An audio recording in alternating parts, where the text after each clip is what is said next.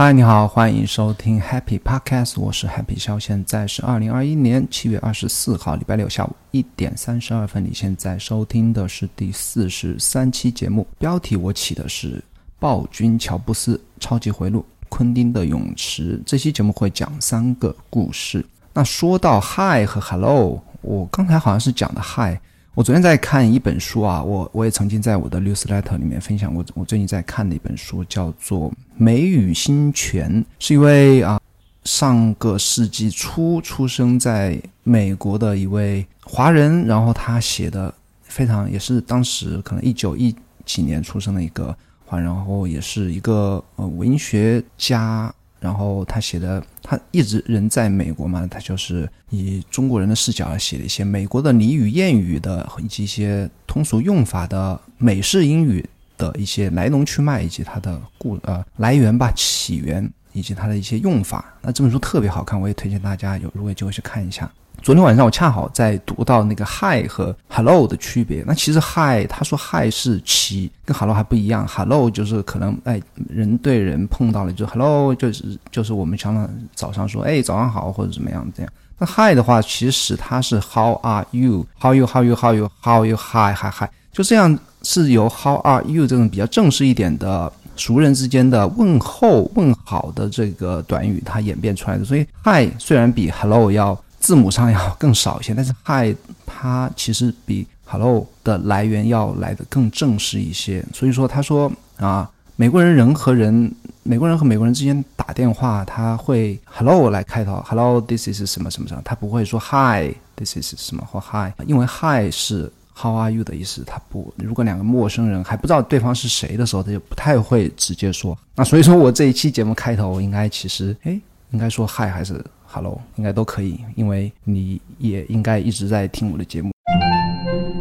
那这期首先聊一下关于乔布斯的一个故事，是前两个礼拜很多人都在转发的一条来自美国的类似知乎的一个网站，叫 Quora。Q U O R A 上面的一个关于乔布斯有多么认真工作的这样一个问题的一个回答，那这个回答是写在很早了，应该是一七年还或或什么时候，就好几年前的一个回答。他是在这个问题里面是获得的赞是最多的一个回答。他其实讲了自己与乔布斯的一些。交往的一些故事，他这个人的话，他自称现在还是他 maybe 啊，我看他个人介绍 maybe 最近已经离职了，但是他曾经是美国的一个工程师的一个部门的一个高管，二零零三年就加入到了苹果。他讲了自己与乔布斯的一个故事，然后从自己的角度分享这个故事呢，那这个故事还有一点戏剧性啊，就得到很多人的。赞同啊，当然也很多人质疑。那我跟大家把这个故事讲一下。我相信这个故事应该因为之前没有人翻译过啊。我当然会把地址贴出来。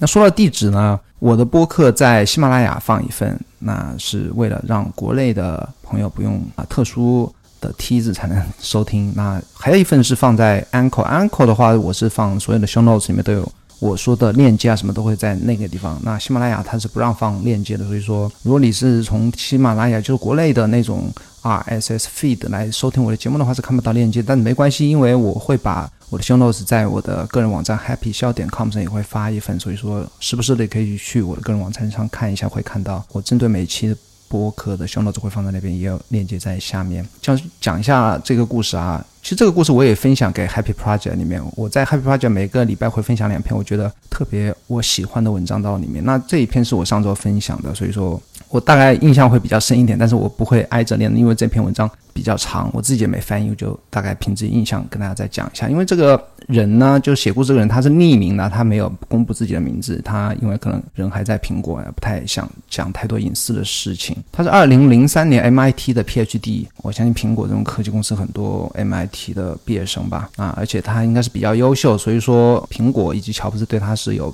事事先是有调查过的，那这个慢慢再讲。然后他就在 PhD 刚刚毕业的时候呢，就获得了苹果的一份邀约啊，就是去面试的邀约。他不太想去，因为他觉得这个公司太大了，他可能会比较官僚或怎么样。然后他同学就说：“哎，你为什么不去？这么好的机会啊！”然后他他说：“哎。”反正也是一家这么这么屌的公司吧，我去看一下。不管怎么样，我去看一下。然后如果呃不不适合我的胃口的话，我就不要再不要去加入这家公司。然后他去面试啊，面试的话，因为他的资历应该比较好吧，所以说有人首先带他到苹果里面转了一圈，然后看一下办公的环境啊什么样，然后就去到一个 VP 啊，Vice President 的一个。公司的一个副总裁，可能某个部部门的副总裁吧的一个办公室，然后副总裁就问了他一堆问题，然后突然呢，他副总裁被人叫出去了，然后不知道谁啊，然后在外面很大声音的劈头盖脸的一顿臭骂，说你他妈的问的什么狗屁问题，哪有你这样面试什么的？然后呢，这个作者就说，我不用猜就应该想到是谁会这么粗鲁在外面外面骂人啊。那果然啊，没多久呢，乔布斯就进来了。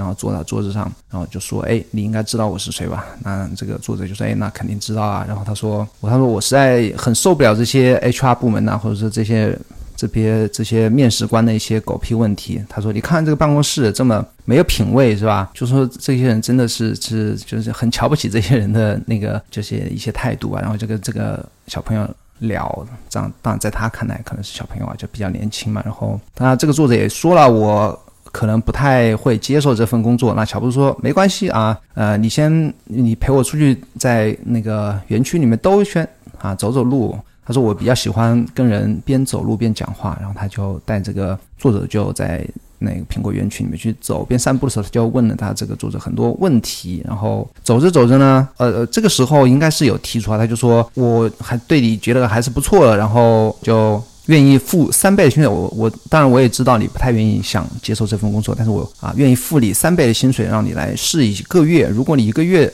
之内你过去之后呢，你还是不愿意在这边工作，你可以 OK 走人没关系，但是我愿意付你三倍的薪水。然后说着说着，他就来到了那个 Johnny Ive 的办公室，然后跟 Johnny Ive 呃简单的介绍这个这个作者。然后这时候乔布斯出去接了个电话，那 Johnny Ive 就说，就偷偷的跟这个作者说，他说啊，史蒂夫非常喜欢你，非常喜欢你。他说我不知道为什么，但是他非常的喜欢你。然后他这个时候他也。作者也自己私底下的一下对比了一下，他说，Johnny Ive 和乔布斯是完全不同的两类风格。他说是文质彬彬，然后彬彬有礼，然后讲话非常非常的温柔，非常的客气，非常有礼貌。他说办公室布置的也是非常的有啊气质。但当然，那个 Johnny Ive 就说，哎呀，你我不知道为我不知道他为什么，他我我也不认识你，我对你也不熟，但是乔布斯真的非常喜欢你。然后乔布斯接了个电话回来之后呢，他就说：“OK 啊，那事情就先这样吧，我会安排人啊，给你一辆车，给你一个公寓，然后你就先明天就过来上班吧。”然后这个小伙子就说：“他说，哎，你你你你连我是谁的名字都不知道，你就就就就面试就结束了吗？你就走了吗？你要讲他？当然，乔布斯说我要一个紧急会议去开会。他说，那这个时候乔布斯就又非又让他非常意外的就说，我知道你是谁啊。”就念出了这个作者的名字，然后说，其实我对你非常了解，然后说了很多他关于作者自己自己的事情，说明乔布斯对这个人是，那先前是有调查过，然后调查的非常彻底，所以说他是发自内心的喜欢他。然后这个作者，那乔布斯就去开会去了，这个作者就自己又偷又摸摸摸摸回到原来他面试他的 VP 的那个办公室，然后发现里面有三个人呢，都分别在干着不同的事情，有个人在联系他的汽车，包括他的执照啊、车的一些钥匙啊、一些驾照啊什么的东乱七八糟事情，因为。乔布斯说了要给他一辆车嘛，还有一个人在联系他的公寓住的公寓，还有一个女孩子就说，就跟这个作者说啊，我这我们这一切都跟你联系好了，住的地方啊，汽车啊，然后你的地址家的地址我知道。他说你能不能给一个人去把钥匙给到我们搬家公司，让我们搬家公司去把你所有东西都搬过来。他说我不用回去一趟啊，他说你不用回去一趟，我会把你们。把你家里所有的东西，包括家具、你衣物啊，什么乱七八糟所有东西，全部给你打包过来，放到你现在跟你们住、跟你住好的一个房子里面去。然后，那这一天之后呢？这个作者后来说啊，他说我过了好多年才回到东边东部啊，因为 M M I T 在东部，美国东部，然后还才回到自己原来的那个住所啊，因为一切都帮他安排好了。然后那个女孩子就说。我们几我们这一帮人呢，不希望出任何的问题，因为你知道，你说乔布斯如果知道我们出问题的话，会会会变成非常严重的一件事情，可以看得出来，他们是非常害怕乔布斯的啊。这个作者于是就开始了自己在那个这家公司的工作，一直工作到写这篇写这篇回复的那个段时候。哦，我想起来了，这个个回复好像是写在乔布斯刚刚去世那个时候。那到后来还写了很多零零散散的一些话吧，但是故事的主要。就到你这里就结束了。然后很多人就质疑他说：“你这个故事听起来太戏剧性了。”然后哦，中间还漏了一段，就是他们在那个园区走的时候，所有员工当然每个人都认识乔布斯，但是每个人都假装。看不到他，就要头低着往旁边走，也没人任何人跟他打招呼，就是一副。所以我为什么要起名字叫暴君呢？那很多人就质疑说：“哎，乔，你这个讲的有点邪乎啊，就是好像不看起来比较戏剧性，不像太不是。”不太像是真的一样啊！这个人反正他他也他也不跟别人争辩嘛。他说那个反正信信不信随便你吧。那我我自己的看法啊，我我在把这篇文章分享到 Happy Project 的时候，我自己的看法，因为我自己曾经也是在美国公司工作过，那自己的老板呢，在美国是也是另外一个行业的一个大亨啊。他当当然也曾当时曾经是 NBA 某家球队老板，然后经常也到上海来。那上海因为他自己是创业者嘛，就是到他公司就他自己的，然后。每次来就是前呼后拥的好几个人，呃，有有处理公务啦、私人事情啦，反正就四五个人，然后到这边来就是嗓门特别大，也是就哇啦哇啦的，然后对人也特别凶，然后对我们经常我们这种年轻人啊，就是。有英英文也不太好的，就是经常喊我们大米大米。但是也有人，他也有温柔的一面啊，也比方说经常请我们吃好吃的呀，然后会带一些 NBA 球员到我们办公室跟我们签签名合影啊，有时候还还请那个拳王也来过。反正啊，每次来都给我们带一些礼物啊什么什么的。那就我觉得就是说，那创业者的话，其实一般都是比较有个性的，因为他。不是以一个管理者的出身啊，学 MBA 或者怎么样，就是职业就创业者和职业经理人他其实是不一样的。创业者他因为他有个性，因为他独具一格，所以说他能够把公司做好，或者说或者失败或者成功，要么就非常成功，要么就非常失败。那职业经理人他是他是受雇于人，他是经过专业的素养的培训啊，懂得控制自己的情绪啊。那他职业经理他只适合去管理一家公司，他不太适合那种开疆扩土的那种创立一番事业。那我觉得乔布斯他。如果是一个暴君的话，还是可以理解的，因为只有这种极具个性、疯狂的人，才能创作出啊改变世界的一些产品出来。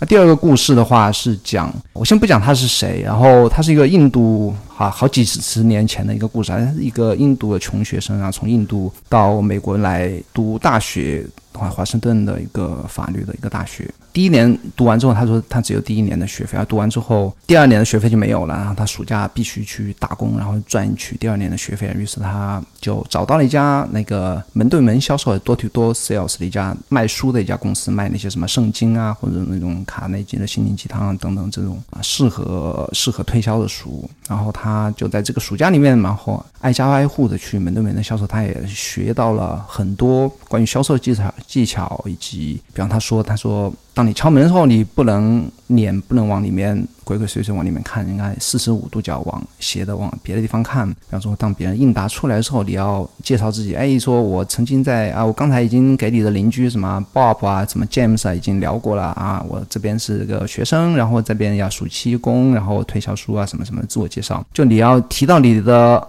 推销对象的邻居就会给人一种安全感，知道你不是一个陌生人，不是一个外人，然后整个。门对门销售，在没有进啊，在开门那一刹那，你就不要急着去推销你的书，而是为了进入到房间里面去，因为只有进入到房间里面去，你才有可能把你的书卖出去。然后进入到房间里面去之后呢，你的成功率就从百分之可能一、百分之二一下升到百分之二十三、十、四十甚至五十。然后进去之后，你还要需要跟顾客来慢慢的去聊，了解他们家庭情况，了解他们的有什么困难，然后从他们的特各各自的情况来推销对应的书，然后。他说，在这边啊，暑期就每天拖着个大箱子在社区里面挨家挨户的走。当然，他最终也是有很多收获啊。他说，学到了如何销售，学到了努力工作。那努力工作是肯定的，对不对？然后他也学到了生意有多难啊，学到销售技巧，学到了学校了，学到了如何与人沟通，学到了如何把握人的心理。然后他说，经那最后呢，经过这个学生，经过这个暑期的锻炼啊，门对门销售之后，最后成为了一个。地产的大亨，最后他其实这个人啊，我就讲他是谁吧。他是啊，我一直在听的一个播客叫《My First Million》的一个主持叫 Shane Puri，他的他他是一个印度人啊，是他的叔叔。那他说他叔叔他其实智力就他有有提啊，他说他叔叔并不是一个非常聪明的人，并没有就是说出生下来就比别人有一些天资上的优势啊。他说没有，他是叔叔 是偏有点傻傻的一个，不是那么。特别灵光的一个叔叔，但是他叔叔特别爱笑，特别与人就是和蔼，特别跟人容易亲近。他说，但是他叔叔是他们家族里赚钱赚的最多的、最出色的，就是事业上是最成功的一个人啊。那时候他叔叔的所有的创业的经验都来自于那最开始的这一段门对门销售的一个经历。为什么讲这个故事呢？因为他其实我自己也感觉，他当然像 s h a m p r y 后面也说，他说他其实门对门销售是他一直以来的一个遗憾，就没有经历过的一件事情。我其实我自己也是这样觉得，因为门对门销售它其实有它的非常棒的优势在里面，它是可以让你快速的试错、快速的学习，然后快速的经历拒绝。因为人生啊，整个人生都是大大小小的挫折和拒绝。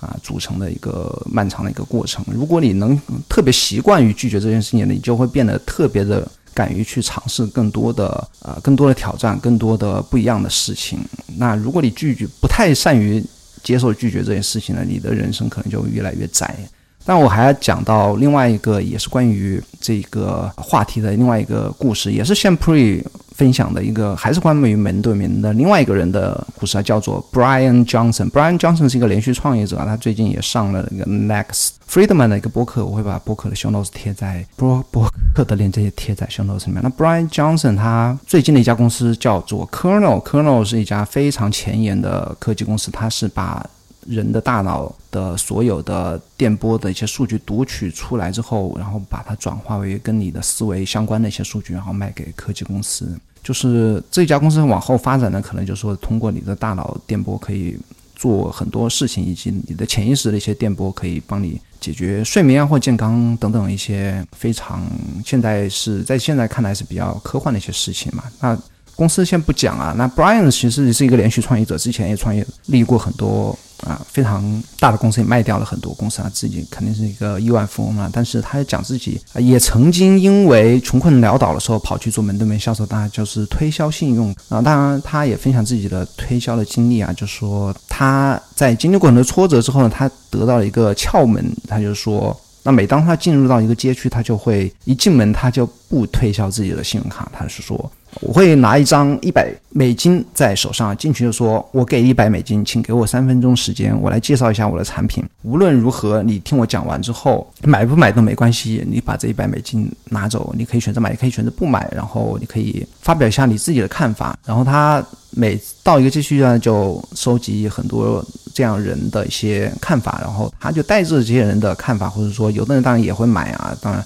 呃也不说买吧，就是订购他信用卡，然后带着他这些人的，他现在其实其实很多人做创业公司都会这样，他类似于一个叫什么？testimony 就是什么好评吧，他带着人现在这些人的意见，因为美国人他十分看重别人的评价或者意见，他带着这些街区里面有名气的，不是有名气，就是大家都认识的人的意见，他去再去推销的时候，比方说啊谁谁谁已经买了我的信用卡，已经订购我信用卡，然后他评价是这这么这么怎么样的，而且我了解这家人家的谁谁谁，那家店铺的谁谁谁，他就带着这种信誉啊再去推销，他很快他就以这种方式啊，他就获得了这家信用卡公司的全国的销售。收冠军，当然这是另外一个关于门对门的故事。那后来的话，Brian Johnson 在播客里面，我听他还讲了一个。它叫做 Super Cycle，什么叫 Super Cycle 呢？它其实不是以这个故事来为例来讲 Super Cycle，它是讲的他给年轻人的建议啊，他给年轻人建议就是说你要赶紧的去试错，或者说不断的去尝试，快速尝试，快速犯错，快速的改正。包括你去，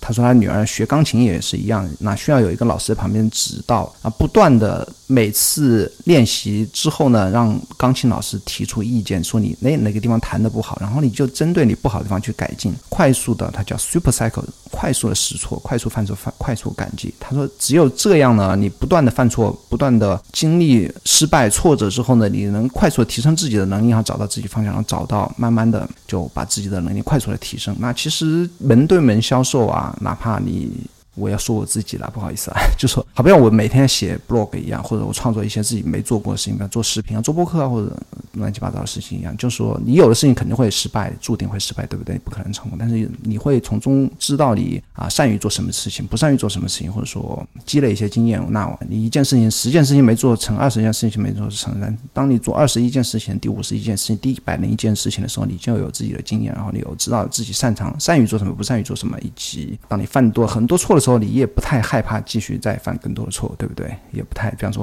跟门对门销售一样的，当你被拒绝一万次的。时候，可能是就这个印度的学生吧，当时那个大学生，他在整个暑期六十天里面经历过的拒绝，可能是比普通人的一辈子要经历的拒绝要可能还要多很多倍。那当你是有这样一段经历的时候，你就其实也不太害怕更多的拒绝。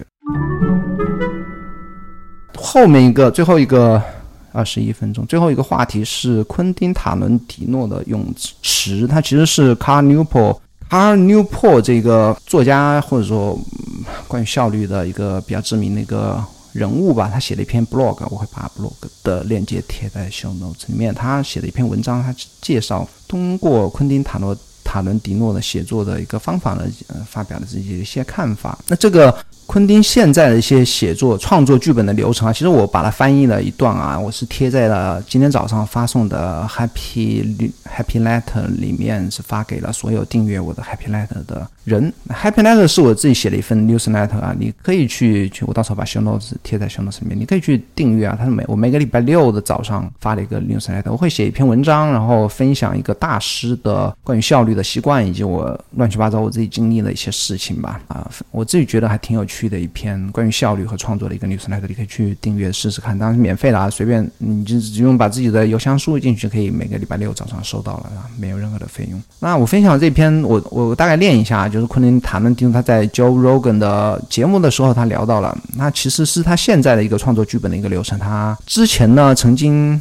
创作出很多伟大电影。那之前的电影的剧本呢？他其实是在，我相信大家如果知道昆汀这个人的话，知道他之前他是在业余时间来创作。他比方说在。餐馆打工的结束之后呢，晚上很晚的他跑回家，边喝酒啊边开始写剧本呢，零散的时间写。但是他现在发现他的职业成为职业导演之后，他觉得那种创作的灵感或者创作的流程，它是一个不可持续性的，然后效率不高的。所以说，当他成名之后呢，功成名就，不能说成名上，就是成为职业的导演或剧作家之后呢，他有比有一套自己的方法呢。他方法是什么呢？我觉得大概讲一下。他说，我在白天开始写作，我的起床时间。啊，他起床比较晚，可能十点、十一点或者十一点半，然后就坐下来写作。如果一个普通的日子，我会一直写到下午的四点、五点、六点或者七点。那到了这个时候呢，我就停下来不写了。他说我一个泳池，有钱人都有泳池，而且它是一个，我会一直给它加热，所以它很舒服。那我就跳到泳池里面。然后只是浮在温暖的肺，浮在温暖的水面，什么都不干，然后开始思考我早上写过的所有的东西。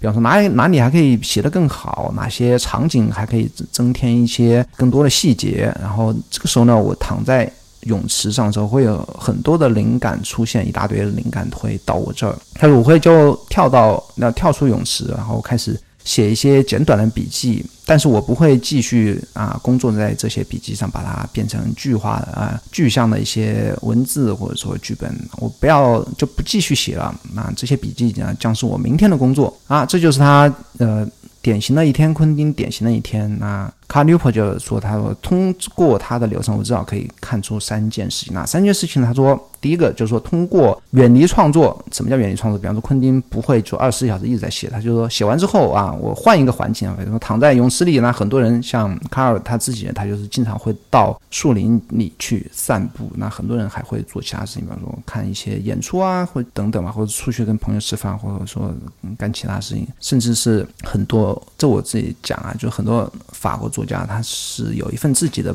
本职的工作，然后故意保留一份本职的工作，让自己远离写作，然后作为是一个和创作这件事情的一个切换。那通过这种不断切换的时候，能够获得灵感。他那他第一点就讲这个，就说你通过换一个环境呢，反而可以从大脑里面激发不同的。灵感或者说回顾你之前写的东西，有些什么补充啊？就跟昆汀一样。他第二点呢，他就说为明天的工作准备了一些便条啊，就是他写笔记这件事情，给一些写一些灵感或指引。那其实创作是非常困难的一件事情。如果你什么之前什么准备都不做，你早上一起来的话，吃完早饭你坐在桌子面前，你说啊，我开始要写剧本了。那这件事情是非常痛苦的，像我自己也知道啊。比方说，我每天中午要写一个 blog，十十一点半到了，我差不多十一点十点半到十一点半之间写。如果我完全没有灵感，我白天一早上很忙啊，什么的没有想过，完全没想过这件事情的话，我开始写的话是非常痛苦的，不知道自己要写什么。但慢慢的，我开始就有一个有一个收集自己想法的一个习惯，就会列一些清单。每次想到有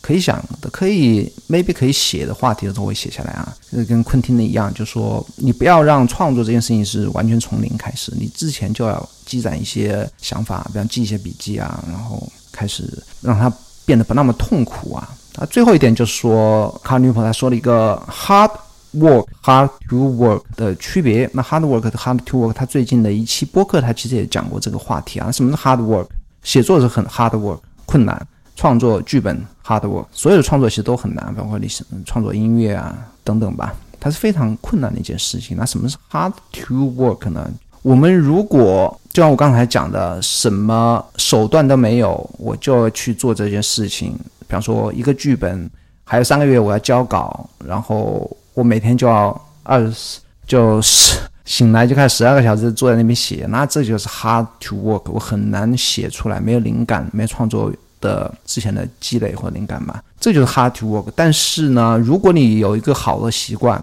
就像昆汀这样的，但每个人习惯不一样啊，我要有一套自己的系统。那就变得不是那么 hard to work，就变得每天做一点点，每天做一点点，然后形成一个规律，形成一个习惯。那 hard work 这件事情变得就不是 hard to work，会变得是一个像一个习惯一样，每天重复去做，每天做一点点，然后也不太那么困难，反而是很多人会享受这个过程吧。就要把自己的习惯建立好，或者说。效率习惯也好，创作习惯、写作习惯也好，包括学习啊，比方说你要考研，或者说是吧，考个什么证书啊，把这一件非常难的事情变得不那么难以下手，因为你当你建立自己系统之后，就变得不那么 hard to work，好吧？这就是我这一期节目要讲的三个故事。如果喜欢我的播客的话，不妨。啊，你现在苹果播客也订阅不了，我不知道怎么回事。欢迎来我的个人网站看看我每天更新的 blog，我每天写一篇 blog 在 happy 小点 com。那 blog 主题是关于个人效率和自我自我意识，又跟我播客啊、六十来的